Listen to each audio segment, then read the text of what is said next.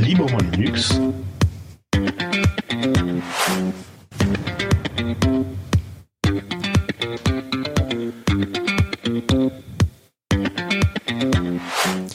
Merci d'être fidèle au podcast. Et oui, c'est un nouveau numéro de Librement Linux.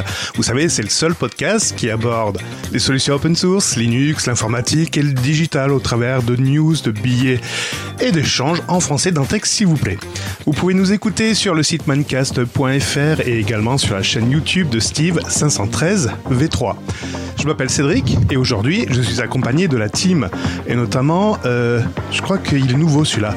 Bonjour Steve. Ça fait du bien de revenir à la maison. Coucou tout le monde. welcome, welcome to home. Euh, il s'occupe du site numetopia.fr, le Tux masqué. Salut. Salut, bonjour. Et en content de t'entendre, Steve. Ça fait plaisir. euh, comment on dit? Ah oui, Monsieur Linux, l'ami Linux. Hello, comment vas-tu? Salut les copains. Très bien. Merci à Enrique de Webbeats Music pour euh, ben, les jingles, tout ça. En fait, c'est sympa.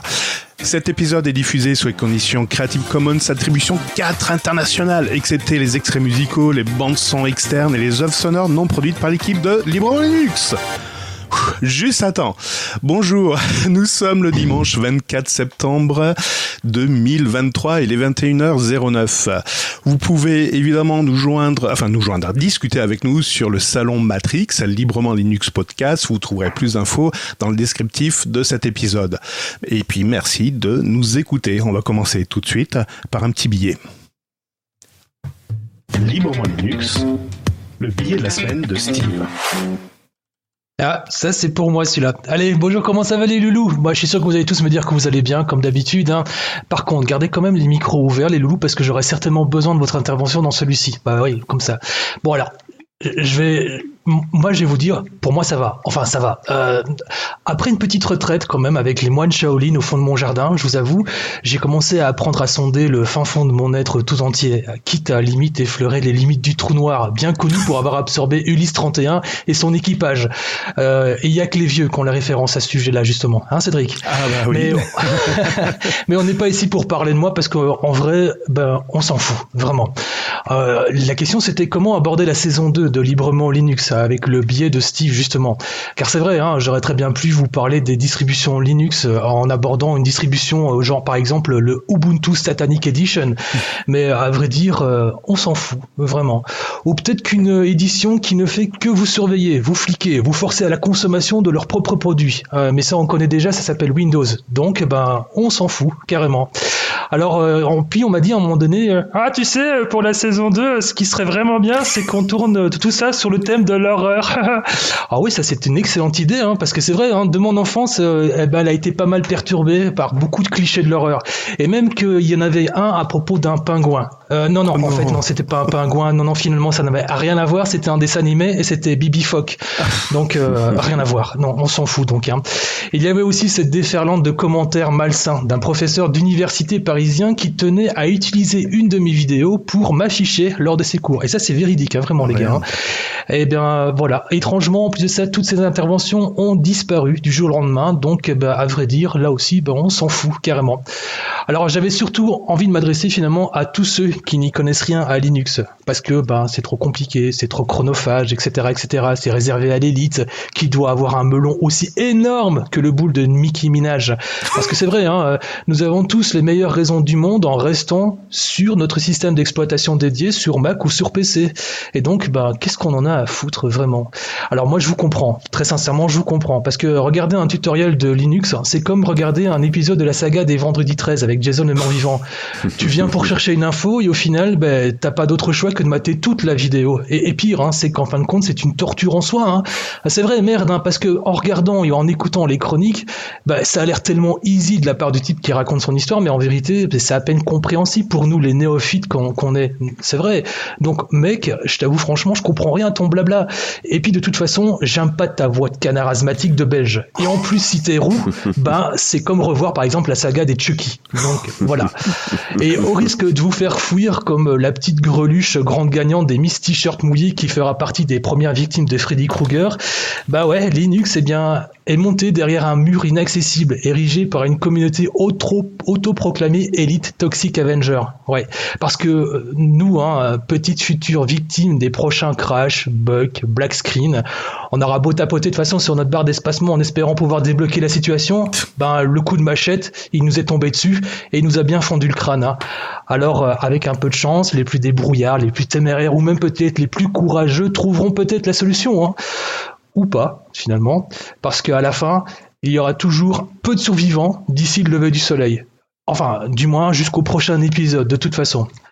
Ou alors j'ai peut-être aussi cette petite idée qui m'a traversé l'esprit. Si je vous parlais par exemple de mes prochaines vidéos qui seront diffusées sur ma chaîne, hein? Ah ben non, non, faudra quand même alors à ce moment-là se précipiter sur ma chaîne, et pour ça, bah en vérité, je vous avoue, c'est pas le sujet, donc on s'en fout. Très bien, parfait.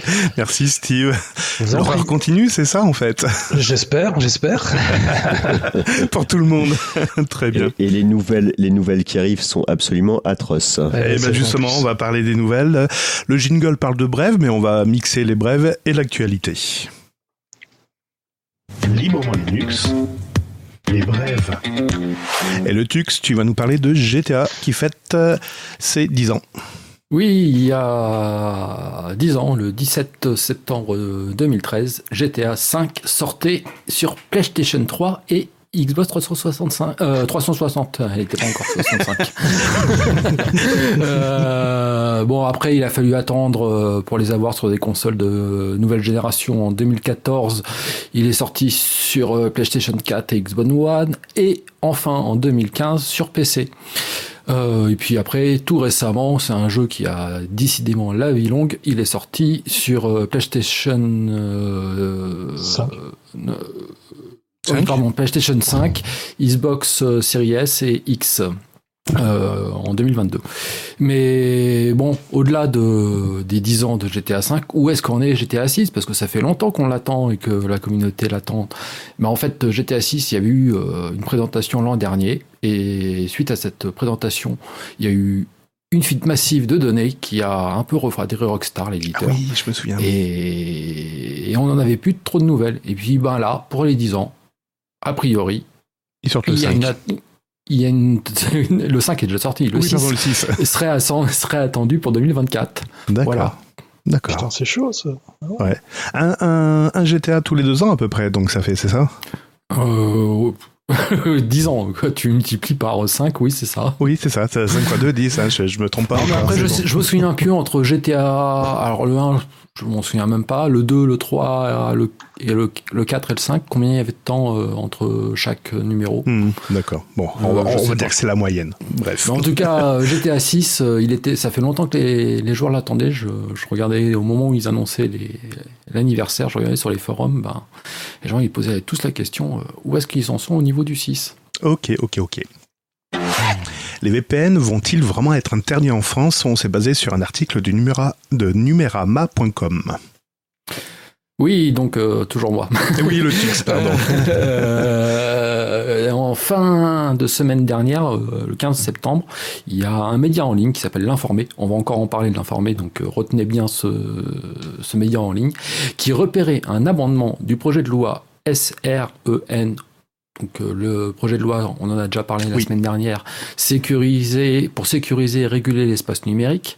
Donc un abonnement à ce projet de loi déposé par un député de la alors ex-République en marche, maintenant Renaissance, euh, pour interdire à tous les utilisateurs d'un réseau social de publier, commenter ou interagir en utilisant un réseau virtuel, un réseau privé virtuel, un VPN. Mhm.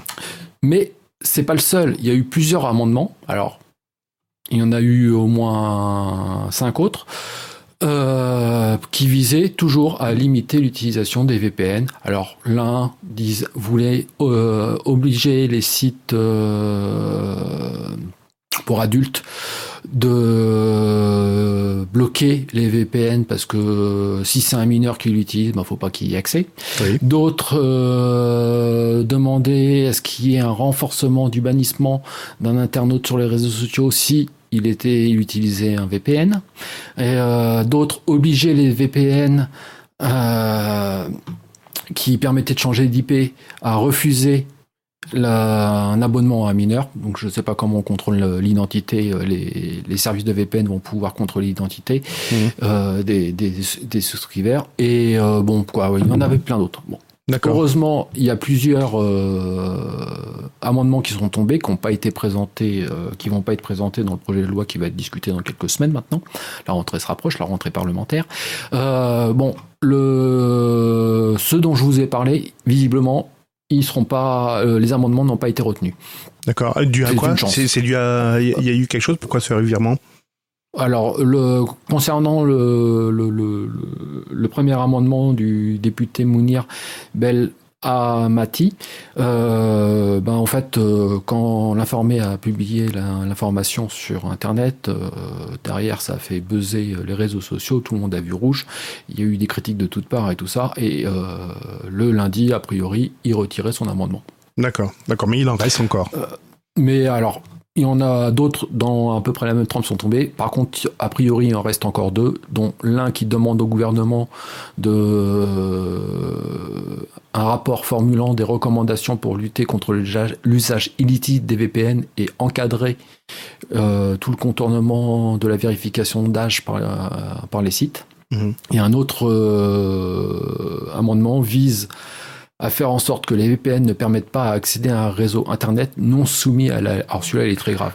Non soumis à la législation ou à la réglementation française ou européenne. Donc... Euh, ça, euh, grosso modo, euh, tous les services VPN, je sais pas s'ils respectent ça, mais comme ils sont pas en France, la plupart, mm. je suis, suis pas sûr qu'ils aillent, se soutenir. Donc ça veut peut-être dire qu'en France, on interdirait l'utilisation des VPN. Tout court. Encore une hérésie. Bah, une hérésie, si, vous pensez. Oui, si, si, carrément. Si on parle d'entreprise, euh, un VPN ne peut pas être interdit. C'est le principe de la sécurité quand tu te connectes à un réseau euh, privé. Euh, mais bon. Ouais, non, mais je pense pour les utilisateurs, le grand public, on va dire. Oui, on est d'accord. Entre, entre, professionnels, vous avez toujours le droit d'utiliser des VPN pour faire du point à point entre deux sites. Hmm. Par contre, le grand public, vous allez l'oublier. Hmm. C'est bizarre. Avoir un client OpenVPN sur sa machine, ça devait être un acte illégal. C'est comme chiffrer les données, c'était illégal à un moment.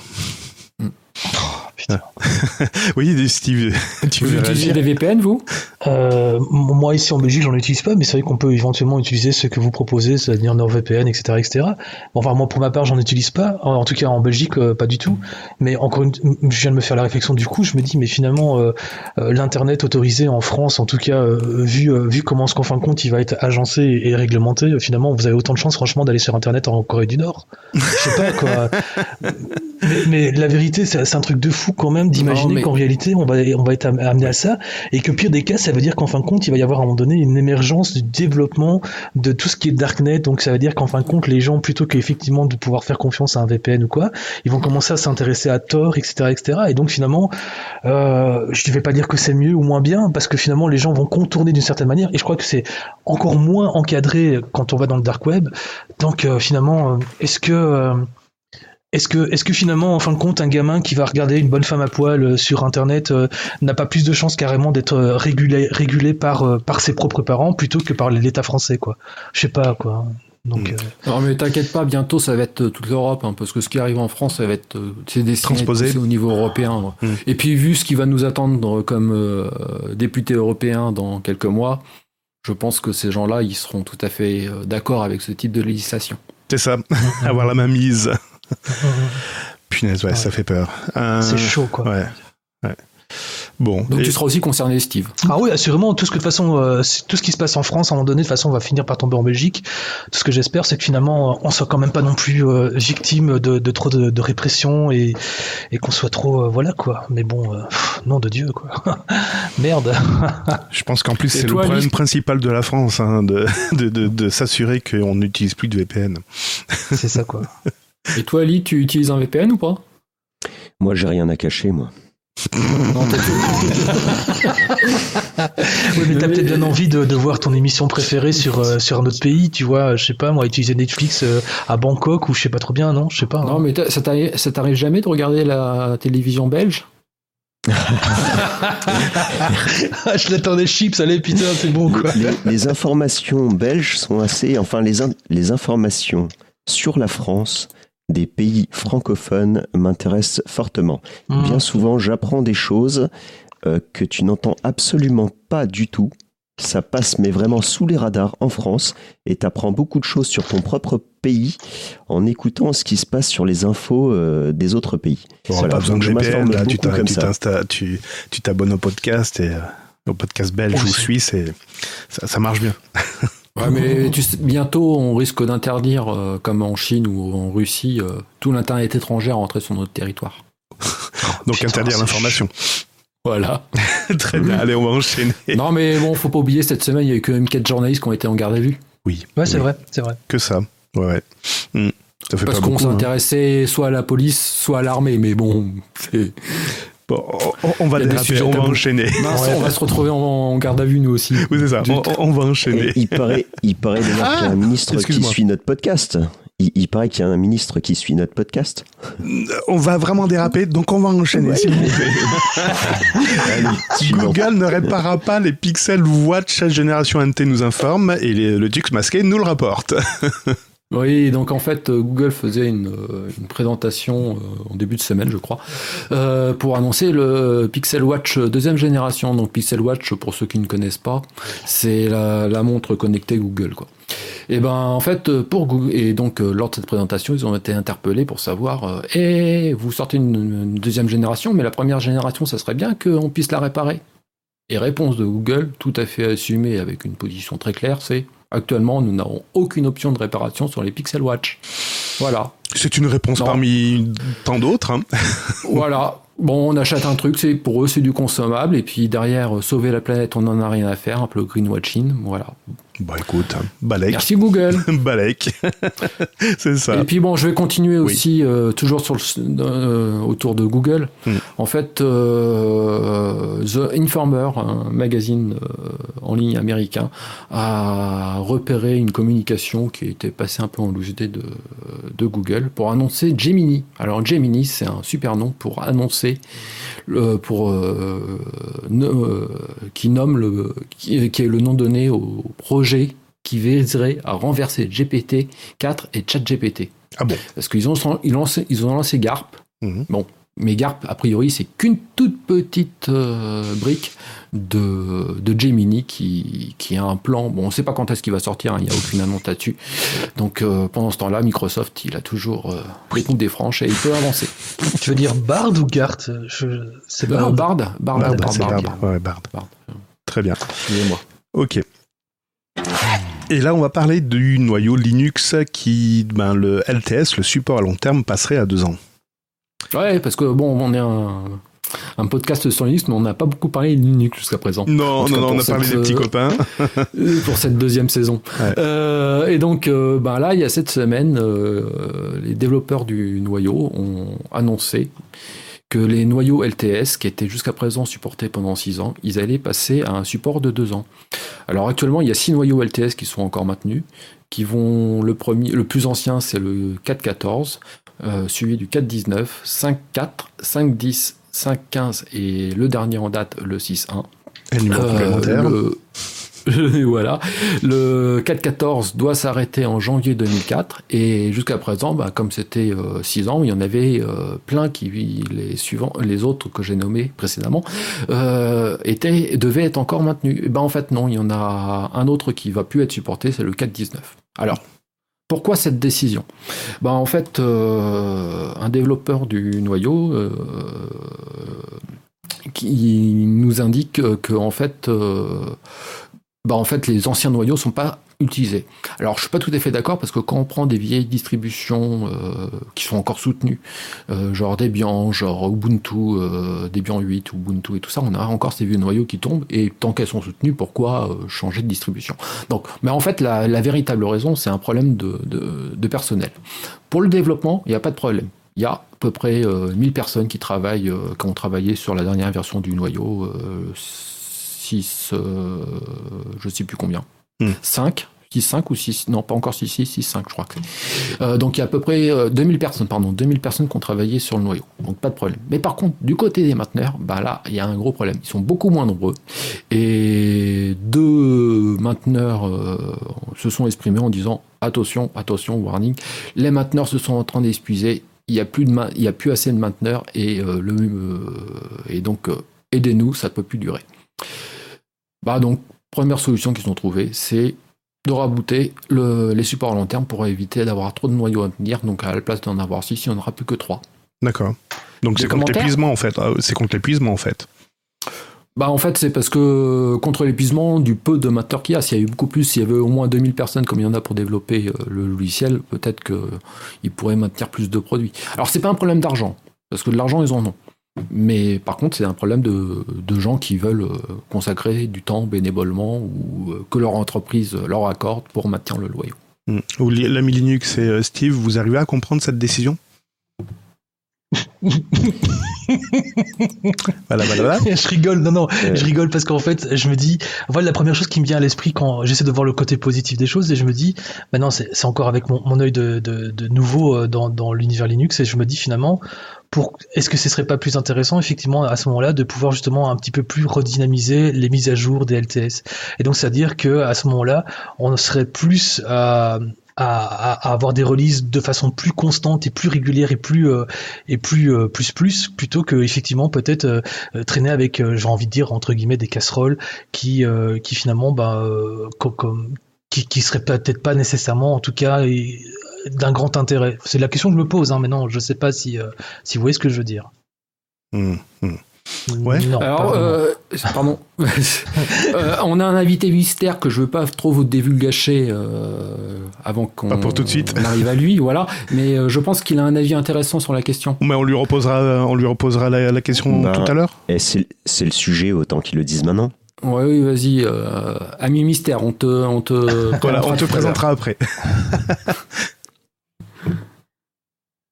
ah, il a pas Euh, le micro. bah, euh, on m'entend? Oui. Oui, c'est bon. Oui, Euh, ça y est. Bah, euh, je dirais que les, moi, pour moi, les distributions ont toujours eu ce fâcheux problème de pas vouloir avancer de peur de soi-disant instabilité, que ça fiche le bazar depuis toujours. Bon, ça fait très très longtemps que je, je suis un Linuxien euh, très lourdement, on va dire. Et franchement, euh, quand t'as des nouveaux matos qui sortent, que t'as le noyau qui est pas compatible, quand t'as des problèmes, t'as que des emmerdes du fait de pas noyau à jour. Les noyaux, on devrait euh, être obsédés par leur mise à jour, au contraire. Alors après, en LTS, évidemment, parce que bon, on peut pas se permettre sur des, sur des serveurs comme ça, mais, mais vouloir euh, tout le temps absolument rester avec des vieux trucs, euh, pour moi, Debian, l'état d'esprit est, bon, mais en pratique, c'est très fréquemment une source de catastrophe. Alors, Euh, je, je suis, je suis d'accord avec toi. Après, je vois, bon, Debian, ils sont, quand ils ont sorti une version, ils restent sur ce- cette version-là pour toute la durée de vie de la version, ce qui est, à mon avis, comme tu dis, une bêtise. Après, moi, je suis pas forcément pour avoir toute dernière version du noyau. Euh, je trouve que la politique d'Ubuntu sur ces LTS, c'est plutôt pas mal, puisqu'en fait, euh, au bout de deux ans, ils mettent à jour le noyau dans la LTS. Ce qui fait qu'on est, euh, on a deux ans, de- on a, on, a un an de retard par rapport aux versions euh, up-to-date du noyau, mais on, est entre deux puisqu'ils ont comme, ça, ils ont assez de recul sur le noyau qu'ils mettent dans leur LTS pour euh, se dire qu'on garde une stabilité. Et puis après, il y a les versions type Fedora, ben, là on change de version tous les six mois, donc tous les six mois on a un nouveau noyau. Et puis euh, après, il y a euh, version Arch où là, tout dès qu'il y a un Toutes les nouveau noyau, on l'a. Et puis là, on peut avoir des mauvaises surprises. Histoire Ouais, de donc j'ai disque pas, j'ai- dur, ça j'ai me dit pas quelque finalement chose. tort finalement quelque part euh, sur l'idée de redynamiser justement le, les, sorties noyaux. Ouais, ça va, je suis content. Ça va, je suis pas si mauvais que ça. Et donc, euh, l'ami Ili, Bah, je pense que vous avez bien, euh, vous avez bien résumé le- la chose. Ouais, je pense que vous avez bien fait le tour. Ouais. Très bien. Mais moi, je, moi, je pense que c'est une bonne chose aussi. euh, je pense que c'est une bonne chose, en fait. Ouais. Voilà. Euh, parce que je, je pense que de toute façon, ils se sont réorganisés, ils ont cogité au problème, ils se sont réorganisés de manière à ce que ce soit le plus pratique pour eux. Et du coup, ça sera plus pratique pour nous aussi. Voilà. À mon avis, c'est une réorganisation interne. Ils en avaient besoin. euh, C'est c'est un peu dommage parce que le, problème, c'est ce qu'on appelle le legacy. Et euh, quand tu veux pas changer de matériel pour euh, X raisons, parce que tu as du matériel qui coûte 100 000 euros et que tu veux pas le changer tous les 4 ans, mais que tu veux profiter des nouvelles technologies, parce que tu es obligé d'interfacer avec euh, d'autres applis ou d'autres choses qui utilisent des nouvelles techno. Je vous rappelle que le XML, hein, il a pas 30 ans, qu'aujourd'hui, il y a plein de techno, le JSON, etc., qui sont apparus. Donc, alors, ok, c'est pas le noyau qui gère tout ça, mais j'ai que ça, excusez-moi, sous la main pour pouvoir en parler. Mais pousser les gens à faire des mises à jour euh, plus, euh, plus souvent, ben, des fois le matériel ne suivra pas et ça va être très très très très très compliqué. Donc, euh, moi j'ai un exemple, la disquette 3 pouces et demi. oui, d'accord. Elle, est restée trop longtemps, par contre. Quoique. Le problème ne se présente pas vraiment avec, avec le noyau. Euh, ouais, mais par exemple, la disquette 3 pouces et demi, moi, j'ai encore du matos qui a 20 ans ou 25 ans. Euh, quand il tombe en panne, on me demande pas de changer le matos, on me demande simplement de changer la pièce qui est tombée en panne. Généralement, c'est l'alimentation. Et le truc, il a encore le lecteur de disquette, quoi. Mhm. Donc euh, c'est voilà, c'est le problème du legacy. Alors ok, ça concerne combien? 2%, 3% des installations? Ok, mais est-ce qu'il faut vraiment on, a, déjà largué le 32 bits, enfin 16 et 32 bits, il n'y a plus. Oui. Hein, oui, oui, oui, depuis 2007, oui. Mhm. On est d'accord. Mais on a bien euh, emmerdé à l'époque. je sais même pas qu'il y a eu du 16 bits. Il y a eu du 16 bits avant le. Le 32 bits, oui, il y a même eu du 8 bits. Ah oui, il y a eu du 8 bits, hein, le euh, fameux mode étendu euh, sur Windows. Enfin voilà, il y, a eu plein de conneries comme ça. Là, on rentre dans l'histoire. Non, mais je, je, je, pense que derrière, moi je trouve ça dommage qu'on rabote à deux ans parce que ça veut dire que tous les deux ans, on, fait un peu ce que fait Windows avec mhm. Microsoft où à chaque fois qu'il sort une nouvelle version, maintenant de machine hein, pour avoir la nouvelle version de Windows. Euh, euh, ce qui est, pour moi, un des intérêts de, Linux, c'était euh, de, de pouvoir installer des vieilles versions de Linux sur des vieilles machines qui étaient encore supportées la version de Linux, je veux dire. avec voilà. Et, puis ben là, ça veut dire alors je, derrière ce que ça veut dire, c'est que les équipes de sécurité de Debian, ben, ils vont être obligés de voir quels sont les CVE et de faire le, la maintenance du noyau qu'ils ont encore dans, dans Debian 9, qui est encore supporté euh, pour, euh, bah pour assurer encore la sécurité de leur, euh, mm. leur distrib. donc, en fait, ils déportent le problème ailleurs. Ah oui, carrément, carrément. C'est ça. Après, moi, la réflexion, c'est de me dire, ok, les entreprises comme Google, Apple, Microsoft et tout ça, ils mettent, ils mettent des gens à travailler sur le noyau. Mm. Peut-être qu'il faudrait aussi qu'ils mettent des gens sur la maintenance des noyaux. Hmm. Ouais. Mais je pense qu'ils s'en foutent royalement parce que quand tu vois leur réponse pour, pour leur, euh, pour leur montre... ils, ont ils ont un support LTS de deux ans. Oui, voilà, c'est ça. Donc, euh, ils s'en foutent. En fait, le, Legacy, ils en ont strictement rien à foutre. Puis on le voit avec leur système Android. Hein, c'est le matériel correspond plus euh, à ce que à ce qu'ils ont sorti au niveau logiciel. Ben, écoute, tant pis, ton ton matériel sera plus maintenu. Point. Terminé. Ouais, c'est ça. Non, mais on est bien d'accord. Et c'est bien pour moi, c'est un problème parce que derrière, on voit, il y a, depuis tous les temps, il y a une accélération des, de la technologie, des nouveautés qui sortent et tout ça. Euh, ça fait des, millions de déchets. Hmm. Et qu'est-ce qu'on en fait de tous ces déchets-là? Parce qu'il y en a très peu qui sont recyclés. Hein.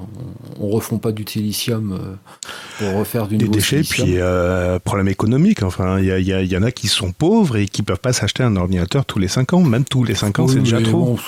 le grand public, on a, ils en ont rien à faire. Ouais. C'est dommage, le jour ils arrêteront d'acheter des Windows. Ouais, hmm, bizarre. bizarre. Si, si ils se font véroler par une machine, bon, bah, c'est pas grave, ça sera une bonne occasion en allant voir un vendeur euh, dans une marque qu'on connaît, qu'on citera pas, hmm. euh, de se faire conseiller d'acheter un nouvel ordinateur et de pas réparer l'ancien, puisqu'il n'y a plus personne qui sait réparer. Ouais, ouais. C'est ironique. Hein. Hmm. Par contre, c'est une très, très, très, très mauvaise idée de vouloir installer une vieille version d'un OS, hein, par exemple se rabattre sur une Debian 6 en disant bah, au moins c'est compatible avec l'ordinateur dinosaure que j'ai.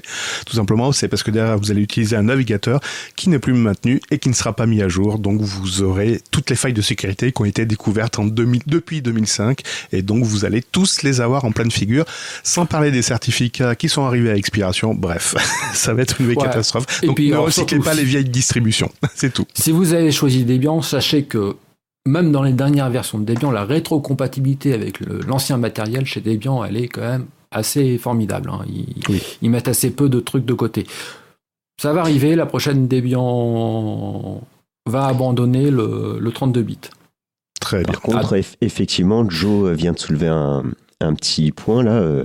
si tu utilises des Flatpak, effectivement, t'as pas les problèmes. merci pour la Mais non, c'est pas compatible avec les anciennes distributions. Voilà, merci. parce que pour, avoir, pour utiliser Flatpak, faut avoir au minimum des en neufs. Ah ouais. je vais chercher des chips. Avant, avant, avant c'est pas possible.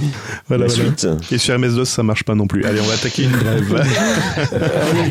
la, CNIL, la CNIL pardon, pousse son expertise sur les enjeux de la protection des données personnelles liées à l'IA. Une news de Next Impact est poussée par le Tux masqué.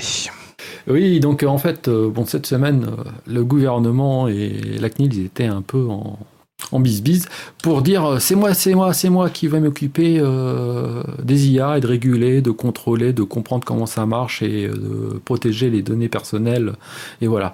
Donc en fait la semaine dernière, la CNIL a annoncé, euh, euh, se présenter devant les députés pour dire qu'ils avaient une expertise euh, sur les IA et qu'ils pouvaient donc surveiller, réguler les enjeux et s'assurer des enjeux, contrôler les enjeux de la protection des données liées aux IA.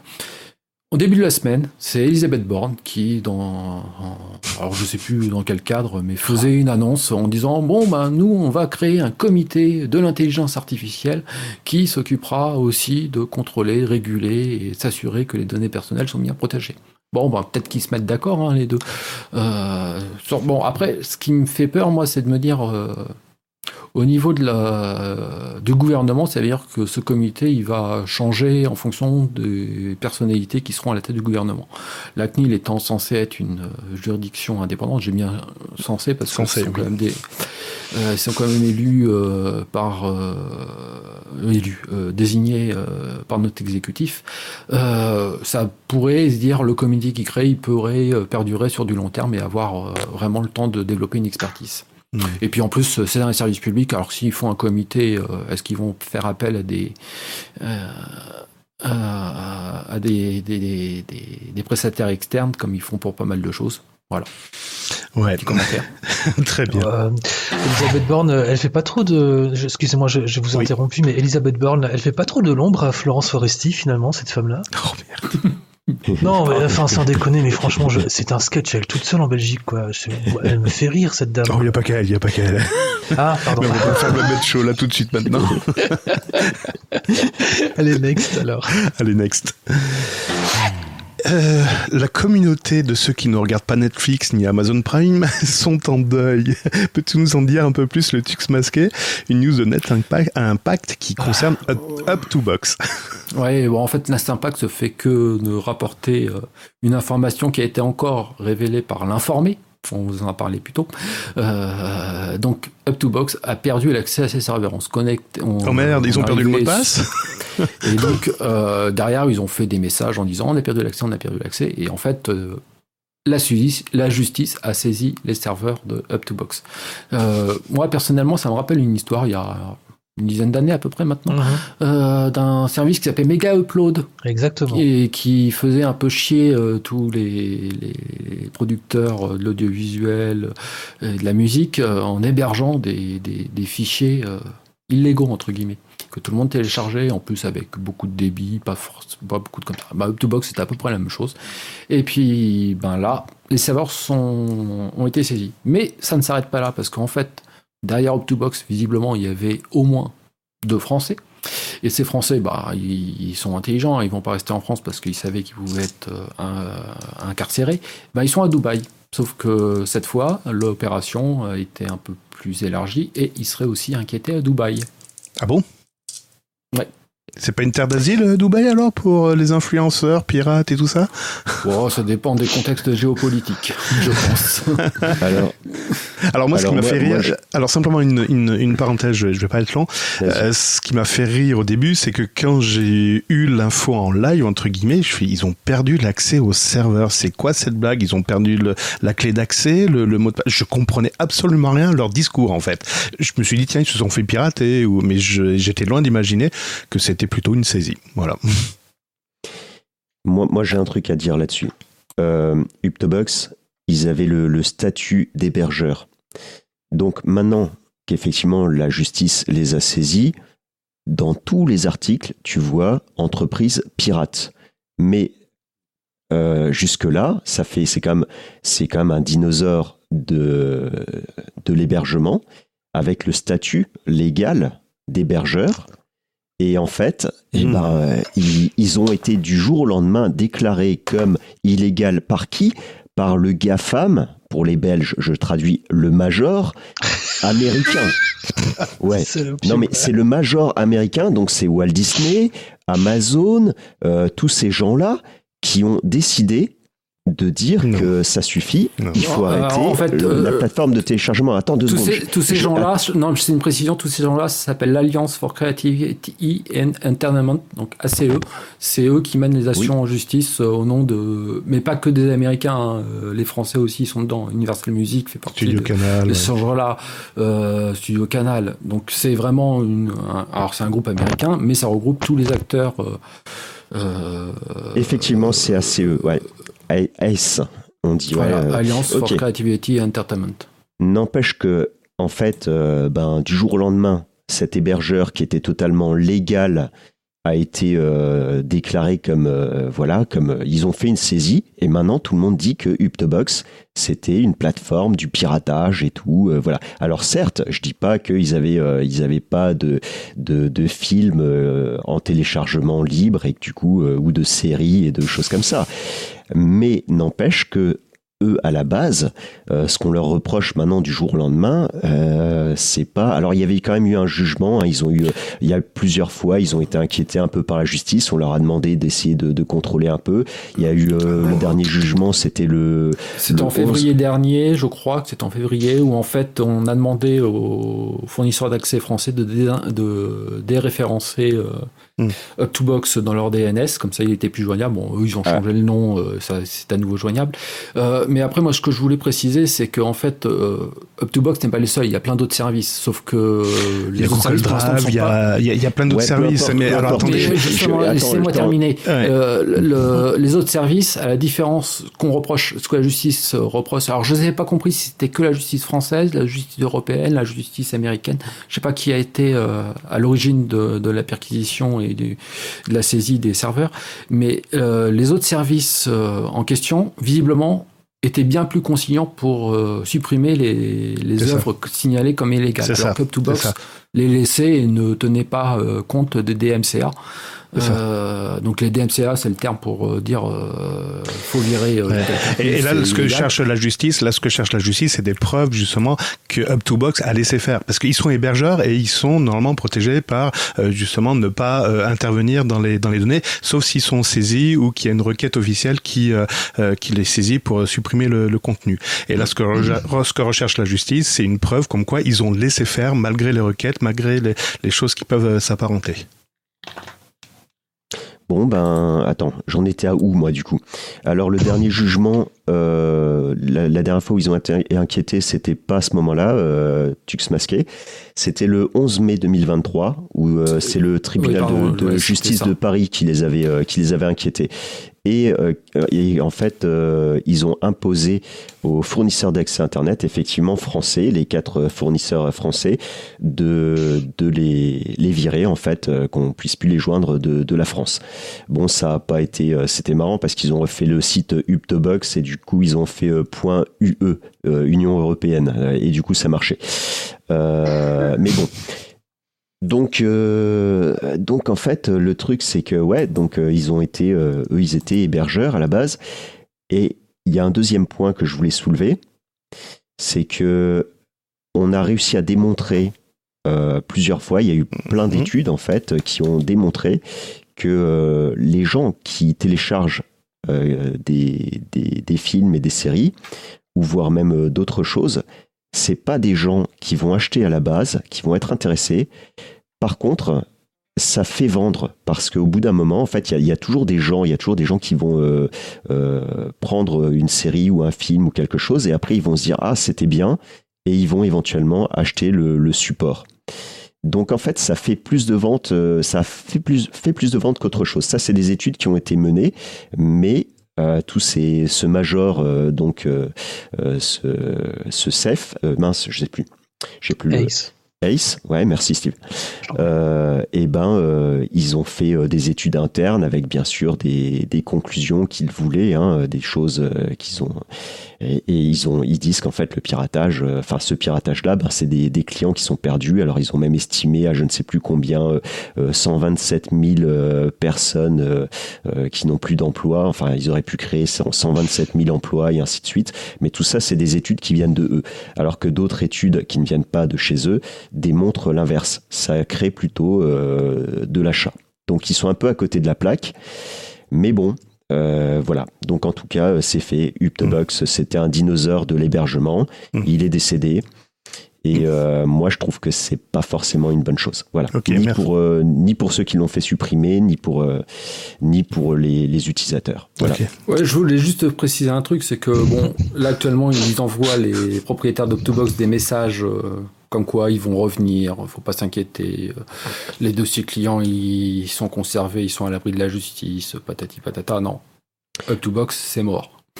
Très bien. Effectivement, eff effectivement on, on, fera peut-être un dossier là, on fera peut-être un dossier là-dessus. On, on, perd là, on perd, on va perdre je, le, le, conducteur autrement. le conducteur est déjà parti je, loin. Je, je, déconseille même d'utiliser des liens Uptobox. Voilà, au passage. Voilà. Très bien. Euh, de toute façon, le nom de domaine ne répond pas. Allez, on va partir. On va partir. On va parler des sélections de la sortie de la semaine. Librement Linux. Les sorties de la semaine. Le Tux Basket.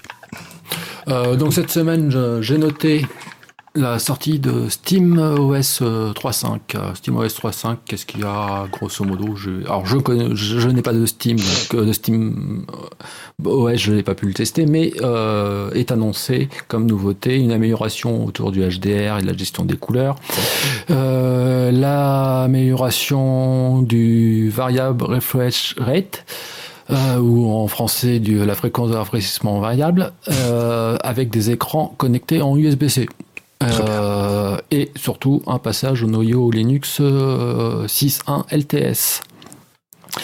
Autre sortie cette semaine, euh, l'environnement GNOME qui passe en version 45. Euh, principalement dans cette version 45, on trouve un indicateur d'espace de travail en haut à, gauche euh, à la place du bouton Activity et dans cette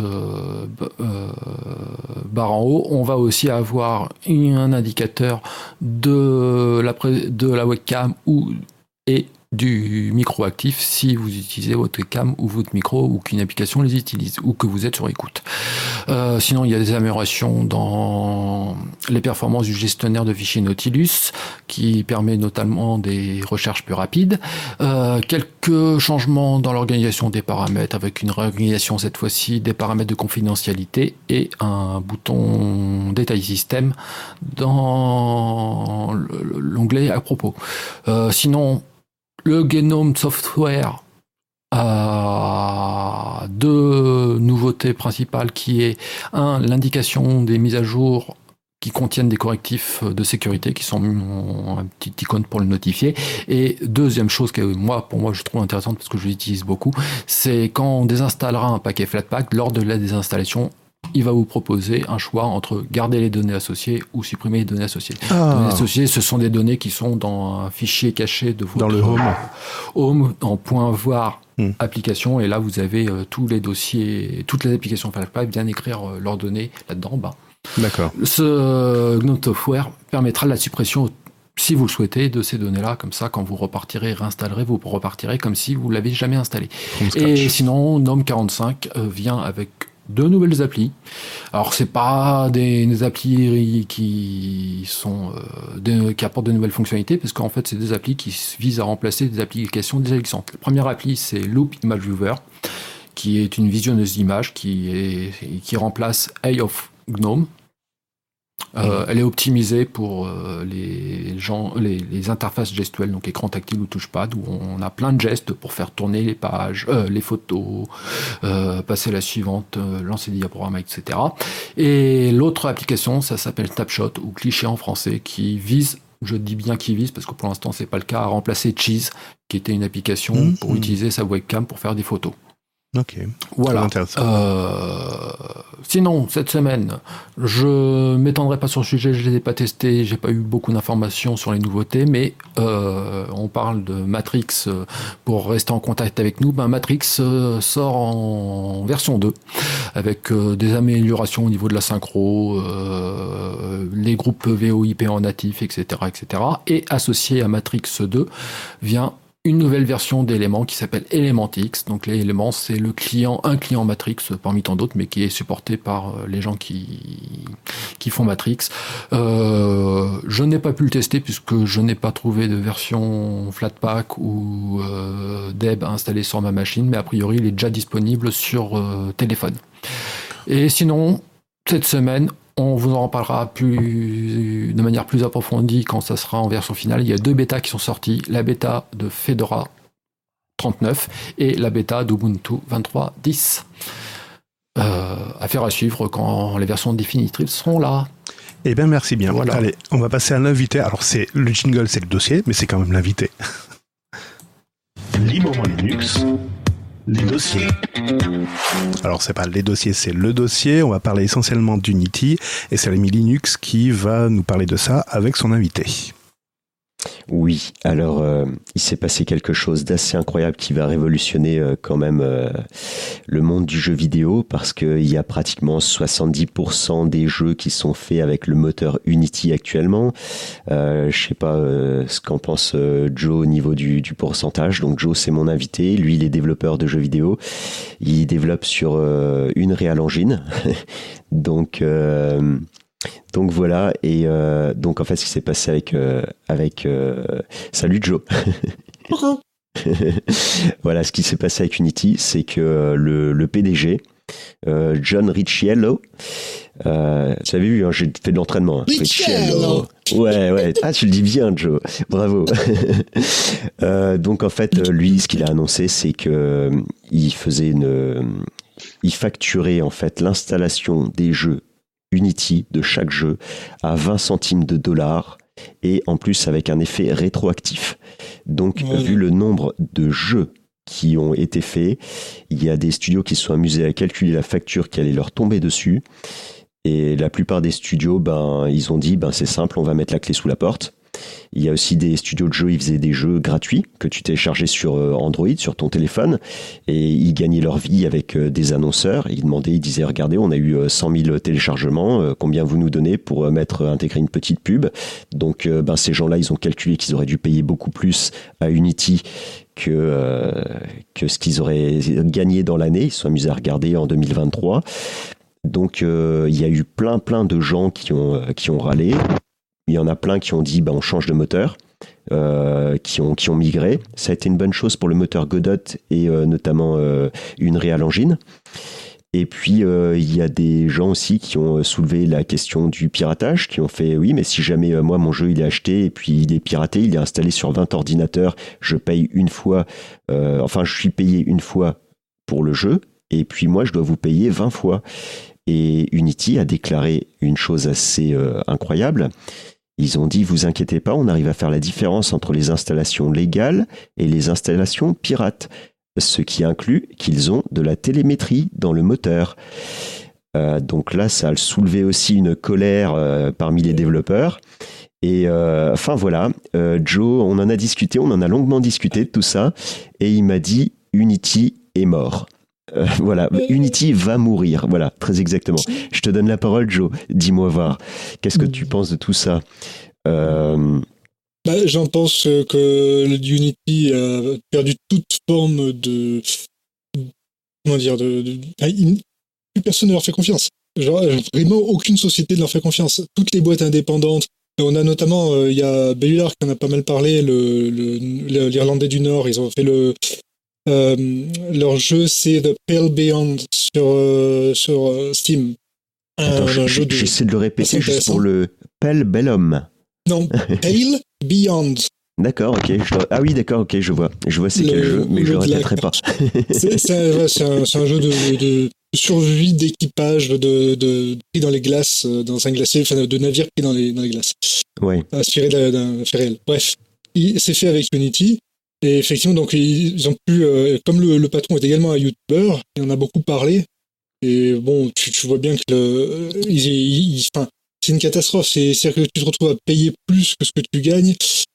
Euh, sans parler du fait qu'ils ont essayé de, de faire ça gratuit, euh, enfin de retirer ces frais à des gens euh, en leur faisant du chantage, en disant bah, vous vous barrez d'Applovin, donc le concurrent, hein, et à la place vous venez chez nos copains mafieux qu'on a acheté il y a quelque temps, les, les, la, mafia de la pub, les, les comment ils s'appellent ah, ceux qui, qui, spécialistes en spyware, ils ont racheté Unity a racheté récemment.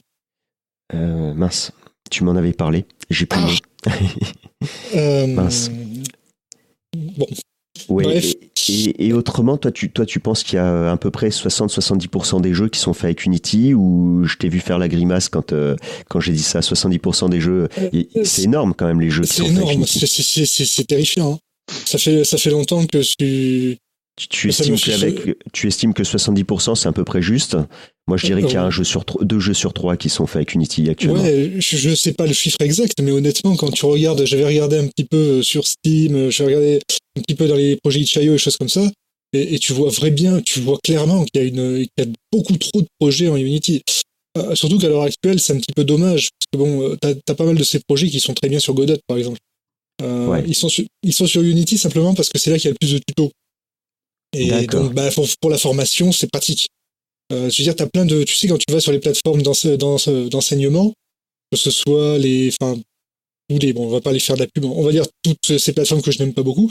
Euh, tu, tu, as des cours pour euh, former ton personnel et tes devs à Unity. Donc, forcément, quand tu es patron d'une petite boîte, ta, ta, petite PME, ton truc, bon, bah, tu te dis, je vais aller là où j'ai le, le, matos le plus fiable pour entraîner mes, mes devs, quoi. Bon, c'est ouais, bien sûr. Hein. Bien sûr. Après, il paraît par contre Unity, il est un petit peu difficile, difficile quand même à prendre en main par rapport à d'autres moteurs. Euh, non, pas plus que ça. D'accord. Je sais pas. Il y a quelqu'un qui m'a qui m'avait dit ça. Il m'a dit euh, d'autres moteurs sont plus faciles à utiliser, mais effectivement il y a plus de tutoriels sur Unity. Mais une fois que tu commences à utiliser, ben euh, je vois que Steve, tu veux nous dire quelque chose? Ouais, j'avais une question en fait, euh, une question tout à fait personnelle, hein, parce que ben il se trouve que mon fils est en deuxième année d'études justement en tant que développeur de jeux vidéo. D'ici en Belgique, en tout cas, on a une école qui commence à être réputée à ce sujet-là. Et justement, ben le moteur de développement, ben je vous le mets dans le mille, c'est Unity. Et en fait, là ici, en fait, ben là ici donc en fait, il a développé son premier jeu pour terminer sa première année, qui en fin de compte est sur itch.io et qui fonctionne très très bien. Et fatalement, en tant qu'étudiant, il le diffuse et tout ce qu'il fait, c'est de récupérer un peu sa mise pour pouvoir euh, euh, financer un petit peu toute sa com autour de son jeu. Mais ma question est, finalement, aujourd'hui, il est en deuxième, il a encore euh, deux ou trois cycles à faire comme ça. Ça vaut encore la peine qu'aujourd'hui, en tant qu'étudiant, on leur impose encore Unity, ou est-ce qu'il faut impérativement, de toute urgence, faire en sorte que justement l'axe pédagogique tombe sur un autre moteur? Tu as répondu. bon, ben, merci. Bon, allez, je vous laisse. Salut. c'est pas parce que Unity, c'est pas parce que Unity est, gratuit justement pour les écoles et pour l'apprentissage que bah, tout le monde saute dessus. Mais c'est comme Microsoft et, euh, comment ils s'appellent les autres salopards euh, Adobe et compagnie. Hein, ils ont fait, ils ont toujours fait ça.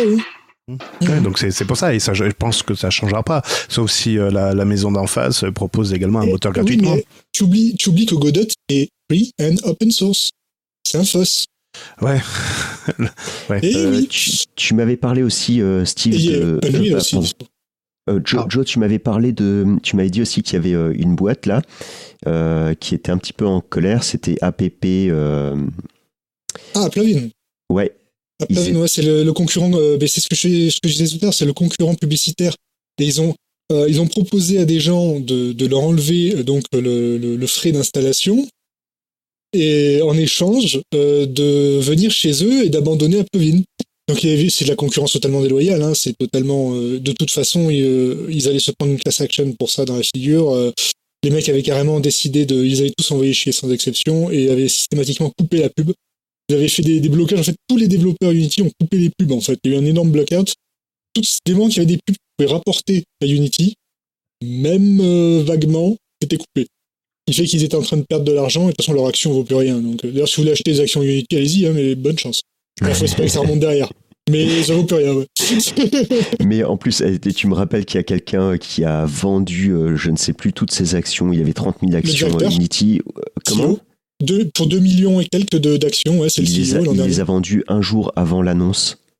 Hop, non, c'est pas vrai. En fait, c'est un peu c'est plus tôt. Hein. Je crois que c'était en, je sais plus, si c'était en début d'année ou en fin d'année dernière, je sais plus exactement.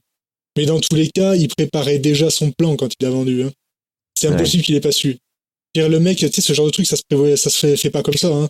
Ouais. C'est le gars, Bah. il, a, il a prévu ça. euh. Bah, il faisait partie du, du comité, je pense. hein. Il était actionnaire, euh, il faisait partie des, Ah, mais des non, actionnaires majoritaires. Enfin bon, peu importe. Ah non, non, mais le mec, c'est le PDG. Hein. C'est le CEO. C'est Ah, le c'est- tu- tu veux dire, c'est- le le- son de, de Ah, lui. s'il vous plaît, à l'enregistrement.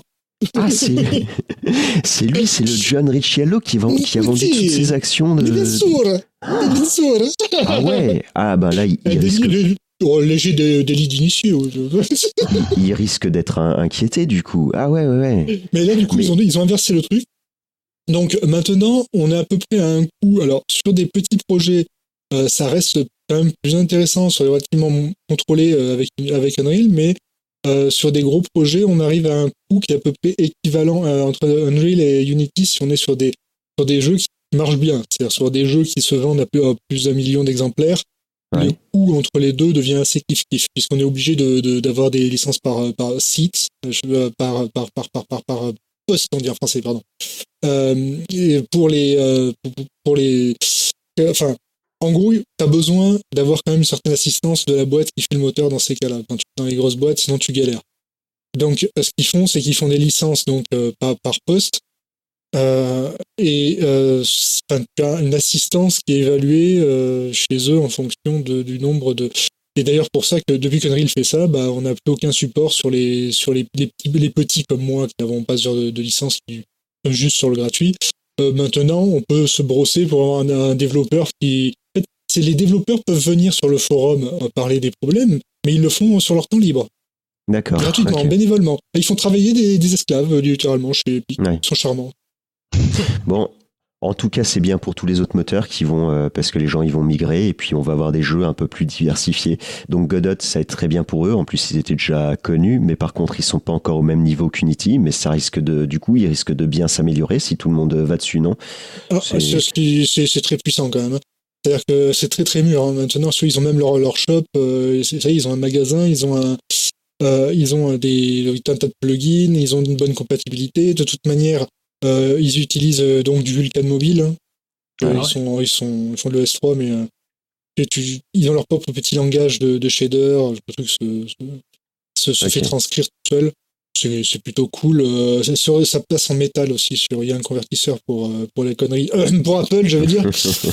Euh, mais euh, disons que ce qu'il y a de bien, c'est que Godot, euh, tu vas vraiment de manière native, intelligemment sur diverses plateformes. Alors, c'est sûr que ça, ça va pas avoir les, les capacités d'Unreal si tu as besoin de faire du, du- de l'é- de l'éclairage réaliste, etc. Mais en pratique, euh, ce que faisait Unity, c'est la plupart des utilisateurs du- d'Unity, ils utilisaient le, le moteur, le rendu de base, le, le, le, le- le super léger, pour pouvoir faire du stylisé. euh, vraiment, que- et en fin de compte, euh, Godot le fait aussi bien, voire mieux, et plus légèrement. Donc, euh, Ah bon. et puis il a Super. son JD script, il a un langage script spécifique qui est très facile, qui est fait pour que même euh, un ado puisse apprendre en quelques instants à coder avec, avec, un, avec son, leur propre éditeur de code intégré. Euh, honnêtement, ça, euh, Comme ça, on sait qu'est-ce qui va être utilisé euh, prochainement dans l'école de l'enfant de, du, du fils de Steve. Voilà. Non, mais les, les écoles ne devraient utiliser que du POS, sans déconner. Enfin, soyons raisonnables. Quoi. Oui. Comment ça se fait que les écoles européennes soient encore... Enfin, là, la commission devrait dire aux États, bon maintenant, arrêtez de faire les cons, on utilise que du FOSS dans l'administration, point barre. Mais je crois que tu l'as dit tout à l'heure, hein, en fait Unity met à disposition en tout cas toute une euh, bibliothèque de tutos et compagnie, tu vois. Donc à mon avis, je pense que le côté euh, professeur, c'est juste euh, j'ai pas envie de préparer un cours, j'ai juste à les pomper en temps, ce qui est dispo sur le, sur, C'est sur c'est le net. pire hein. que ça, c'est-à-dire qu'en fait, les deux boîtes, les deux gros Unity et Unreal, ils incitent les gens à faire leur travail, c'est-à-dire à faire des tutos et à les vendre, etc., pour se, se mettre en avant. C'est-à-dire qu'il y a même eu des, des Unreal Grants pour des gens faisant, de la- faisant leur boulot. C'est-à-dire qu'ils leur ont offert des chèques pour avoir euh, fait des vidéos, des machins, des tutos sur leur, euh, leur moteur et avoir amené des gens, euh, des gamins à les utiliser. Excellent. Ah, putain. Du graissage de pâtes pur et simple. C'est... Un peu comme Microsoft qui offre des, clés ça, aux universités pour utiliser Oui. Windows sur Mmh, les c'est ce qu'on disait tout à l'heure. Très bien. Ben, merci pour, cette, pour cet éclairage, Joe. Merci. Ouais, c'était cool. Vraiment. Mer- Ouais, merci bien. enrichissant. Libre- Librement Linux touche euh, à sa fin déjà, les enfants. Oh, quel dommage. J'espère que ce numéro vous a... du parrain. Comment? N'oublie pas la musique du parrain pour à chaque fois qu'on dit Ricitel, Ricitel, s'il te plaît.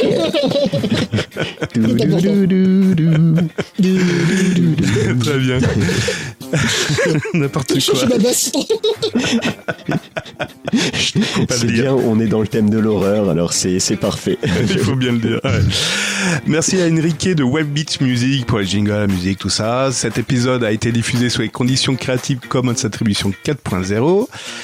La team Librement Linux vous souhaite une agréable semaine. Steve, l'ami Linux et le Tux masqué. Rendez-vous au prochain numéro. Bye bye. Allez, un petit suppôt et au lit tout le monde. Bye. Bye.